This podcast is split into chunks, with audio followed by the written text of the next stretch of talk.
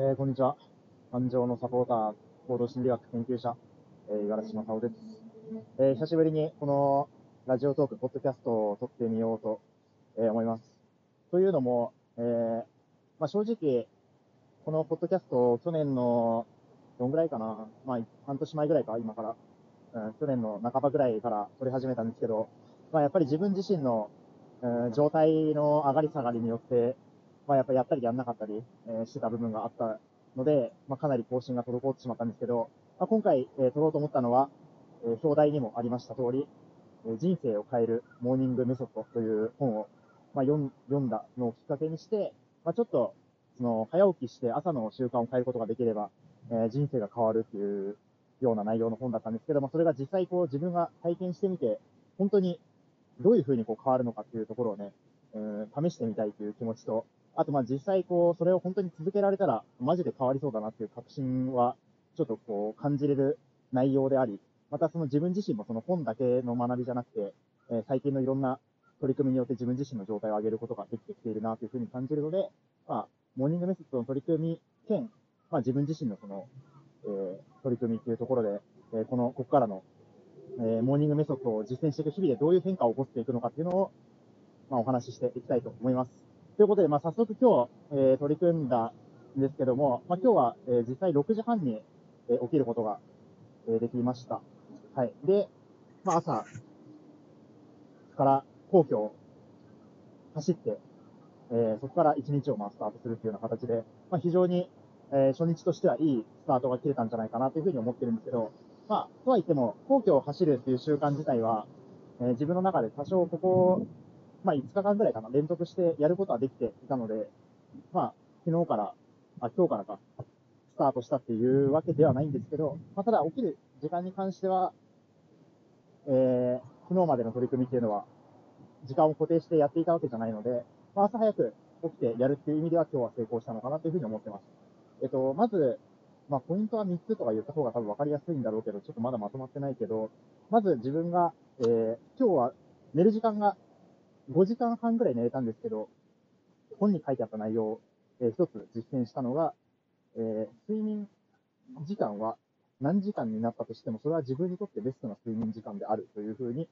えー、アファメーションしてから寝るっていうことを実践しました。まあ、これどういうことかというと、その、自分自身のベストな睡眠時間ってありますよね。こ8時間とか、えー、7時間とか、だいたい今そのぐらい、えー、だと思うんですけど、まあでも、その思い込みを作ってしまうと、その睡眠時間に足らなかった時に、自分は、えー、寝れてない、えー、ベストな睡眠時間を確保できてないっていう、その、思い込みから一日をスタートしてしまうっていうことがあるので、まあ、それが、えー、良くないことだよねっていうのを、まあ、本の著者は言ってたわけですね。だからどういうふうにじゃあ取り組んだらいいかというと、まあ、例えば、もう4時間睡眠だったとしてしても、えー、前日の夜にですね、今日は、えー、4時間もこの後、え、睡眠ができる時間を与えていただきましてありがとうございます。この4時間というのは、私にとって、え疲れを癒して、翌日にエネルギッシュにポジティブに活動するには十分な、え睡眠時間だと感じてますので、え、しっかりと 睡眠をとって明日に備えたいと思います。みたいな感じのアファメーションをしてから眠りにつくっていうのをその本の中でお勧めしてたんです。だから、まあ、僕もそこまではっきりはやってないけど、まずはその本の中に書いてあった、え、文章っていうのをコピペして、まあ自分のまあ、えー、LINE の文章にメモ書きしておいたっていう感じなんですけど、まあ、そういうことをまず一個取り組みましたっていうのがまあ一つ。えー、まあ、二つ目は、え、最近、早起きの、まあ、グループ LINE っていうのを、まあ、友人、もう一人、えー、一緒に早起きしようって言ってる友人一人と、えー、シェアして、まあ、二人からグループを作ってるんですけど、はい。えー、その本の中にも書いてあったんですけど、まあ、やっぱりその、早起きの習慣をなるべく共有した方がいいっていう話をしてたので、まあ、これはポジティブな取り組みができている。もうすでに準備できてたなというふうに感じているところですね。で、えっと、いや、そのグループの中で僕がやってることっていうのは、まあ、起きたい時間と実際に起きた時間をただ報告し合うということを実践してます。要するに、本当は自分は何時に起きたいと思っているのかっていうのをちゃんとその前日の夜に設定する。で、実際自分はその理想の時間から何時間こうずれて起きてるのかとか、ちゃんと理想通り起きれたのかっていうところをまあ、確認するようにしています。で、まあ、これは、あの、実際僕の、こう学ばせてもらっている池田隆正さんの、が、えー、コーチとして、そのクライアントさんにやっている方法と一緒というお話で、実際に僕も取り組んでますね。はい。その、起きたい時間っていうのを、その、いや、なかなか早く起きれなくてっていうそのクライアントさんがいたときに、まあ、そもそも何時に起きれたらあなたはベストなんですかっていうところを聞くと、意外とそれが定まってなかったりとか、で、じゃあ本当は朝早く起きれたら、どういうことに時間使いたいと思ってるんですかっていうのも聞いても、まあ、なかなか明確になってなかったりすると。で結局そこが曖昧だから、まあ本当は早起きしたいっていうふうにぼんやり思ってても、実際はそんなにこう寝坊したからといって、できてないこととかが浮き彫りになるわけではなかったりするので、やっぱり惰性して、えー、だらだらと寝たり、えー、もしくは早起き、えー、する意識っていうのがない、なくなってしまうというのが、まあ問題、問題というか、えー、そういうふうになってしまうということだったんで、はい。だから、えー、僕も真似して、その何時に起きたいと思っているのか、で、実際に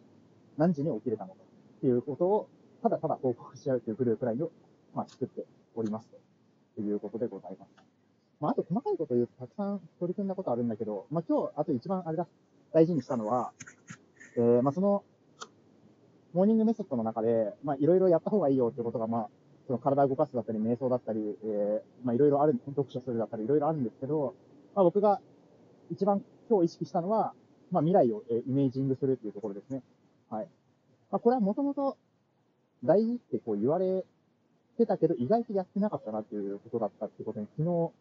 まあ、僕もちょっとコーチングみたいなのを受けて、自分の、まあ、どうやったらその現状をブレイクスルーしていくことができるんでしょうねっていうのを相談したときに、まあ、改めて自分に至らない点だなというふうにこう感じたところですね。はい。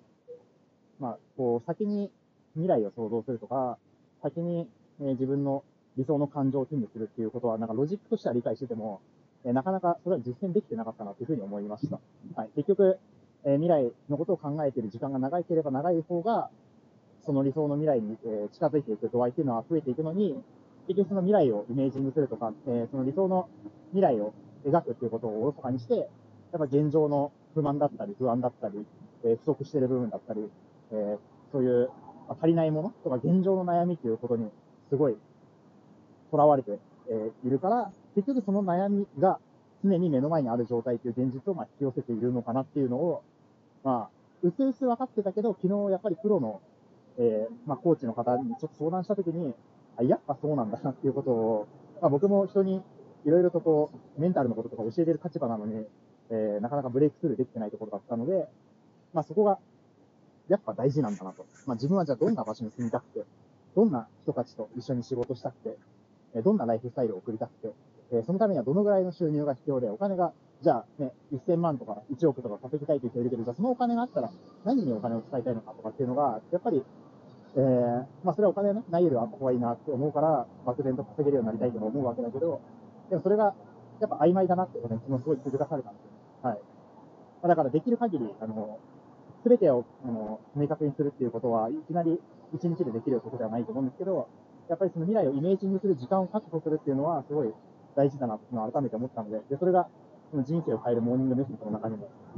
えー、書いてあったので、えー、その、イメージングする時間をしっかり確保するってことを取り組んでみようかなというふうに思いました。なので、まあ、今日はそのイメージングするために、